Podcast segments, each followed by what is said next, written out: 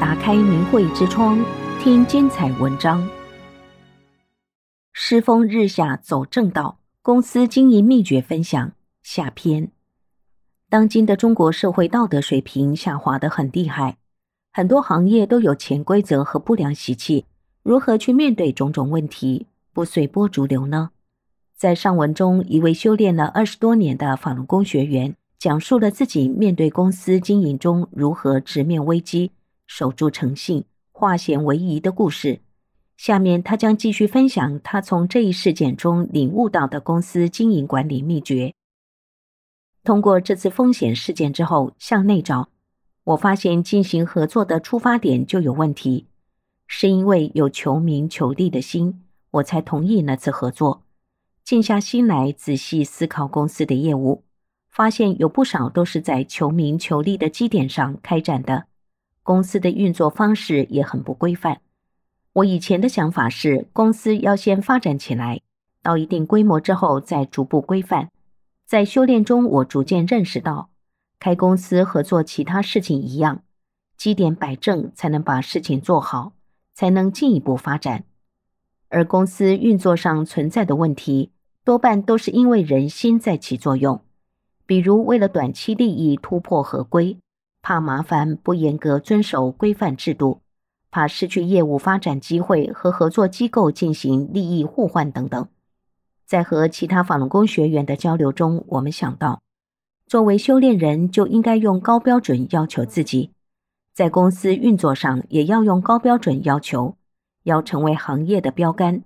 做的每一步决策基点都要摆得很正，不是出于私心，而是出于对行业、对客户、对合作机构负责任的公正之心。这样才能健康发展，成为别人遇到问题时的参照。所以，我们决定去掉利益之心、怕麻烦的心等，归正公司现存不正的业务模式。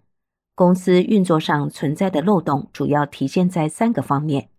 用不合规的销售方式拉业务，以个人名义进行某些项目的管理，以及财务管理制度上存在漏洞。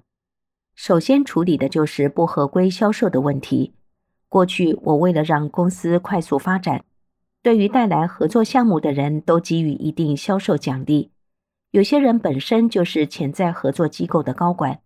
希望我们在项目合作开始之后，将销售所得返还给他，这相当于给回扣，是我们绝对不能做的。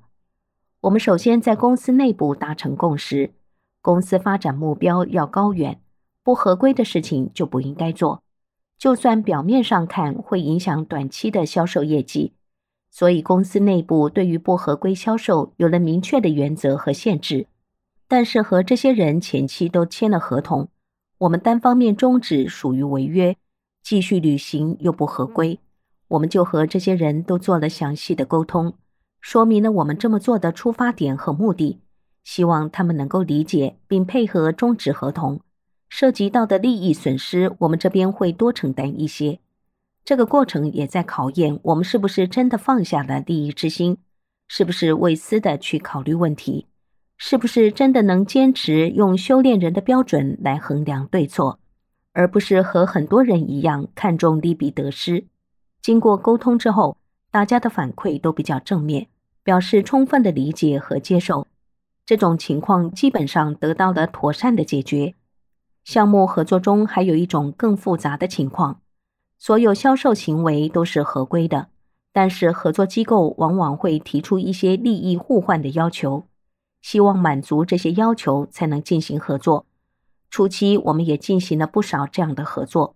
但是后来越来越明显地感到，这类合作的出发点有问题，尤其有可能会伤害到最终客户的权益。最纯粹的合作应该是合作机构觉得我们在项目中能发挥我们的能力，有价值，为了把项目共同做好来进行合作。我悟到，如果大家都在最纯正的基点上做事，就能逐渐的净化行业，做得正、做得好的公司能够发展起来，对客户、对社会都会有正面的影响。我们就从自身开始做起，尽量影响周围的合作机构。让大家的价值观越来越正，这就是我们的责任。其实所谓复杂，都是人心放不下。按照修炼人的标准来衡量，事情都变得很简单，我们就逐步的停止这类合作了。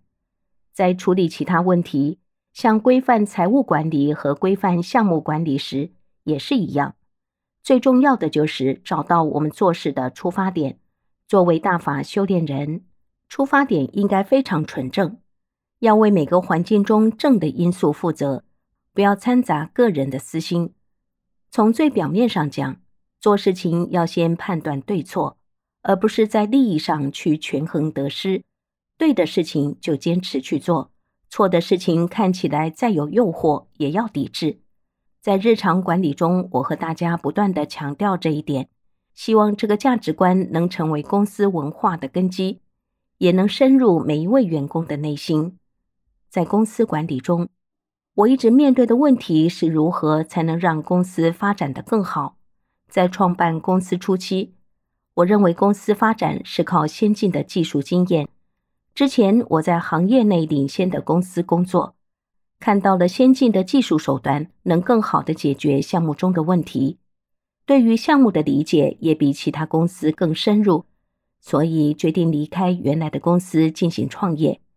创业过程中，我认识到光靠我一个人的技术积累是不够的，因为这些技术积累只能领先一段时间，但是很快的就会被别人赶上，那时就没有技术优势可言了。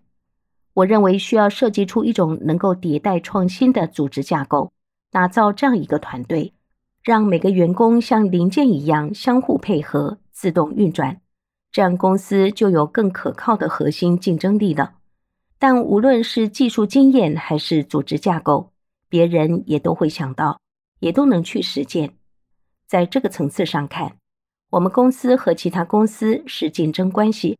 我们的秘方，比如说技术经验或者组织形式，被其他公司复制了，都会影响到我们自身的利益。这样想就会很小心的保护知识产权，甚至于员工之间也不太鼓励合作，并避免更多的员工交流相关知识。我也意识到这样的想法不太对劲，但是修炼没有升华上去的时候，就没有更大的智慧来看待这一切。对这个问题的认识就在低层次上打转，直到有一天在学法中，我感觉在这个问题上豁然开朗。我理解，人是公司最大的财富，包括员工、股东等每个人。公司中的所有工作都是人来完成的。每个人的境界不同，每个人带来的德和业力不同，做出事情的效果就不同。公司要想发展起来，关键就是每个人的境界都能够提升上来。